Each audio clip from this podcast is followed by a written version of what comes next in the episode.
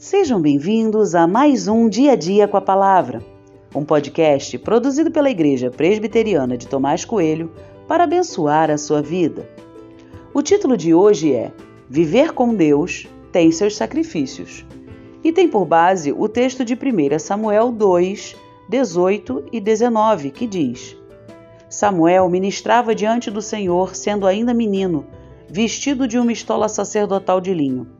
Sua mãe lhe fazia uma túnica pequena e de ano em ano a levava para ele quando ia com seu marido oferecer o sacrifício anual.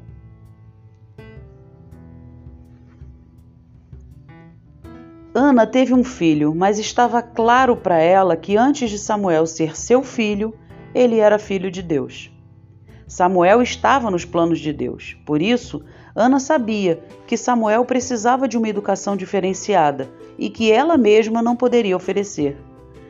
Ao enviar Samuel ao templo para viver com o profeta Eli, Ana está abrindo mão de passar dias com seu filho.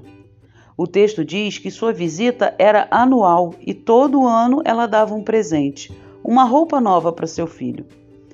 Mas e os aniversários? E o dia a dia? Ana abriu mão de tudo isso.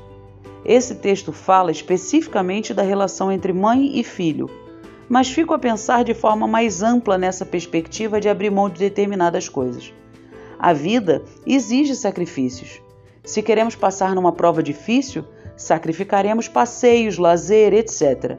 Se queremos perder peso, sacrificaremos nosso desejo por doces ou coisas não saudáveis. Se queremos concluir os estudos, sacrificaremos noites de sono. Para cada desejo, há um ou vários sacrifícios envolvidos. Mas minha pergunta é: será que está claro para nós os sacrifícios envolvidos numa vida dedicada a Deus? Talvez a gente não entenda e até questione o que Ana fez, mas ela tem plena noção e consciência de que não havia outro modo se ela quisesse ver seu filho crescer e se tornar um grande homem de Deus. E eu? Será que estaria disposto a pagar tal preço? Estaria disposto a abrir mão de algo tão significativo como um filho? Assim como a vida exige certos sacrifícios, a vida com Deus também tem os seus.